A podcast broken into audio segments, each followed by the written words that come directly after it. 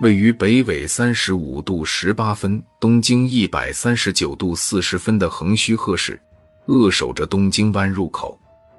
这里驻扎着日本海上自卫队和美国海军第七舰队的各式舰艇，也是美国在亚洲最大的海军基地。这个看似平静的海港，不仅有美国强大的海上军事力量，也见证着日本对美国爱恨交加的复杂感情。一八五一年六月，美国政府任命东印度舰队司令马修·佩里为全权特使，携带美国总统米勒德·菲尔摩尔致日本天皇的亲笔信，逼其开国。佩里准将出生于海军世家。父亲与哥哥都是海军将领。他本人年轻时参加过1812年的英美战争。1833年，佩里任职布鲁克林海军工厂，任上造出了美国海军第一条实用的蒸汽船“富尔顿号”，被誉为海军蒸汽船之父。1853年7月，佩里率领四艘军舰开到江户湾口。以武力威胁幕府开国。舰队中的黑色近代铁甲军舰为日本人生平第一次见到。佩里来航令日本人震惊，深切感受到日本与外国的巨大差距。日本人称这次事件为“黑船来航”。由于这四艘军舰合共有六十三门大炮，而当时日本在江户湾的海防炮。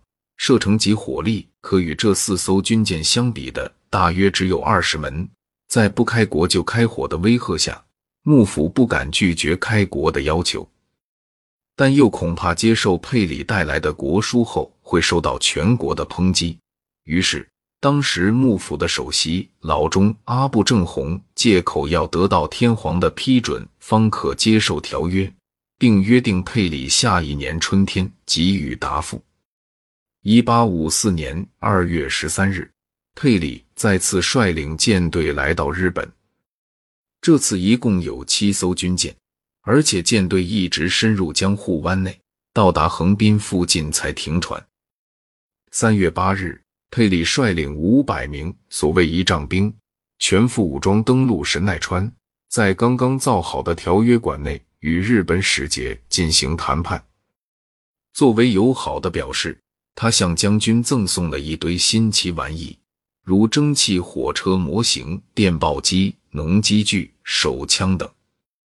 佩里又以电报机进行了英语、荷兰语、日语通信，还铺了一条一百一十二米长的圆形轨道，蒸汽火车模型在其上奔走，着实令众多日本人看得目瞪口呆。佩里第二次来日。引发了真正轰动性的黑船骚动。江户城本来就是一个信息颇为发达的地方，满城百姓都蜂拥来看，他们既惊异又害怕。以阿部正弘为首的幕府领导层不得不接受佩里提出的条件，只是仍将通商要求往后推延。佩里认为，只要迈出第一步，自由通商乃水到渠成之事，便也点头答应。三月三十一日，双方正式于神奈川签订《日美和亲条约》，又称《神奈川条约》，也是日本与西方列强的第一个不平等条约。其他西方列强跟随着美国，纷纷向日本提出通商的要求，于是英国、俄国、荷兰等西方列强都与日本签订了条约。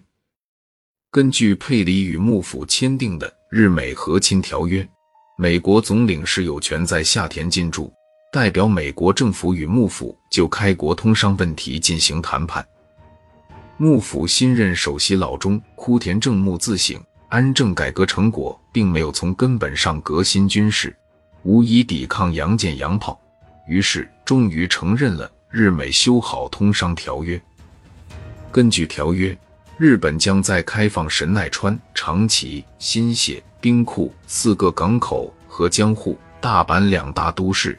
如此开放规模，意味着日本已完全开放门户。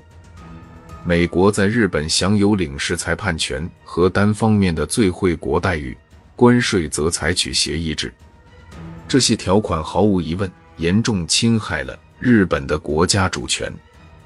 日本结束锁国，幕府的丧钟即将敲响。